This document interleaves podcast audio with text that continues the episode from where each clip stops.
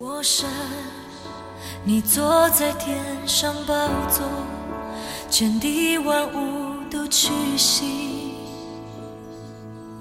在你面前，我神满有能力和权柄，天使都围绕着。各位弟兄姐妹平安，今天我们继续来看关于摩押的结局。我们要读以赛亚书十六章一到七节。你们当将羊羔奉给那地掌权的，从希拉往旷野送到西安城的山。摩押的居民在雅难渡口，必像游飞的鸟，如拆窝的雏。求你现谋略，行公平，使你的影子在午间如黑夜。隐藏被赶散的人，不可显露逃民。求你容我这被赶散的人和你同居。至于摩押，求你做他的隐秘处，脱离灭命者的面，勒索人的归于无有，毁灭的事止息了，欺压人的从国中除灭了。必有宝座因慈爱坚立，必有一位诚诚实实坐在其上，在大卫帐幕中施行审判，寻求公平，速行公义。我们听说摩押人骄傲，是极其骄傲；听说他狂妄、骄傲、愤怒，他夸大的话是虚空的。因此，摩押人必为摩押哀嚎，人人都要哀嚎。你们摩押人要为吉尔哈列舍的葡萄饼哀叹，极其忧伤。我们把时间交给少哥。今天我们进到了以下书的十六章，他仍然提到了摩押。当审判临到摩押的时候，呃，先知对他们有一个劝告，说：你们当将羊羔奉给那地掌权的，从希拉往旷野送到西安城的山。他们劝告摩押人，还要将羊羔送到西安城的山。呃，他不只是表明了，好像他是要摩押人跟以色列人开始讲和，他们也希望以色列人不要记恨，给他们避难，也是其实另外一个层面，也是要让。摩押人知道，其实神才是那个真正掌权的人。在以下书并没有提到为什么摩押要受到审判，可是，在以西结书却说到那个原因了。因为当犹太人好像被巴比伦帝国灭掉的时候啊，他们说到一件事，他们说啊，犹太家与列国是没有一没有什么差别的，好像啊呃是其他国家都被灭亡了，虽然犹大国好像有耶和华神，可是其实也是一样啊，有什么不一样？所以他们其实他们其实知道神应许的，他们知道神好像嗯在呃赐给了以色列人好像那块土地，可是他们却仍然说一件事，其实犹大人并没有不一样。所以他们所以当摩押遭受审判的时候，呃，先知就劝告他们说：你们要将那个羊羔送到西安城的山上。你要知道神是那个独一，是那个不太一样的神。他要求神做他们的隐蔽处，要主动的遮蔽保护他。呃，我不知道如果你是当时的以色列人，你看到摩押遭难的时候，你会不会也说：哈，你们当初这样嘲笑我，其实我也不要保护你，也不要遮盖你呢？呃，所以神这边提到做掉一件事情，其实神的审判是什么呢？神的审判是好像。第五节，必有宝座因慈爱坚立，必有一位诚诚实实坐在其上，大大卫的帐幕中施行审判，寻求公平，速行公义的。其实神的公义跟慈爱是连接在一起的。很多时候，我们希望神是那个诚实审判的主，可是这个诚实只要发生在我的仇敌身上，像以色列人一样，他们如果这审判是临到了摩押，他们就非常的开心。可是我们却没有期待神那么的诚实来审判我们，因为其实我们也没有行得太好。我们希望是神的怜悯，所以在新约的时候，其实耶稣非常责备那些论断别人的，论断就是好像弄一个量器量人，可是却不用同样的量器来量自己。神希望他说，如果我们真的相信神是一位神时审判的神，我们是用同样的标准、同样的量器来量自己与量别人。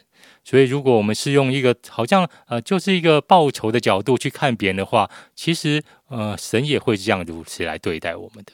可是，当我们去连续那些好像遭难的，如同神也在这边劝告以色列人，你要成为摩押人的遮蔽处的时候，其实神的怜悯也会临到我们的身上。神是那个诚实、公义、怜悯坐在宝座上的神，其实代表件事：神的审判好像不也不是完全是刑罚。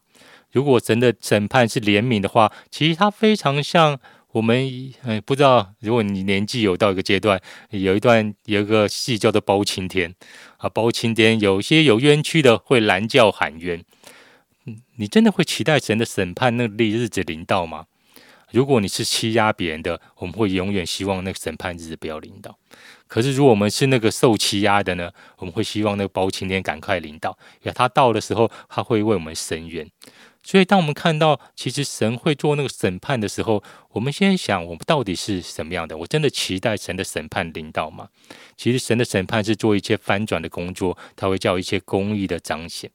所以，当不管是新约旧约提到神的审判的时候，我们不是用一个好像神非常残忍，神是一个刑罚者的角色来到，而是神说他是一个深渊的角色来到，并且那个深渊其实有时候超过我们的想象的，因为神说他坐在宝座上，他会公义审判，可能的公义是耶稣基督流出他的宝血，洗净我们一切的罪，我们一切的刑罚归在了耶稣身上。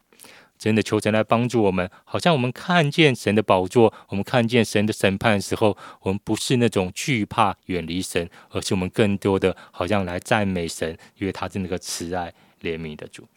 嗯，谢谢少哥的分享。有一句经文说是怜悯原是向审判夸胜啊，我会期待耶稣的审判吗？我会期待耶稣快来，但是我对耶稣的审判是。什么样的想法呢？我可能会觉得，哦，真的还好，我已经信了耶稣了。要不然，可能从小到大，所有心里的坏念头，所有里面的啊嫉妒，或者是论断，或者是不满、负面的思考，应该是诶如山高，如海深。如果神要向我追究这些我曾经有过的坏行为或坏念头，嗯，我想是计算不完的。那同理的，我们这样的人，我们却也。仍然容易啊定罪别人或论断别人啊，光从我有的时候在骂小孩的一些字句或用词，神都会提醒我说，这样子说他是不对的，这样子对他是一个损伤，或是这样是带着偏见，或是这样是负面的论断。呃，我当我细心的去感受神对人的心的时候，神真的从来不要审判跟论断我们，他只有怜悯跟。连续我们啊，体贴我们的软弱，而且替代我们的过犯哦，所以耶稣能够来，对我们是多么的重要。因为他如果没有来，那我们身上的这一些黑暗跟罪孽到底怎么办？所以，真的求神让我们啊，不再背负我们任何的这些啊不讨神喜悦、原本啊人性中的这些败坏跟不良善，而是天天都来经历保险的洁净，都来经历圣灵的充满。而我们爱神的怜悯，我们也爱神的公义，爱神的慈爱，也爱神的审判。因为无论耶稣做什么事，他的手的作为。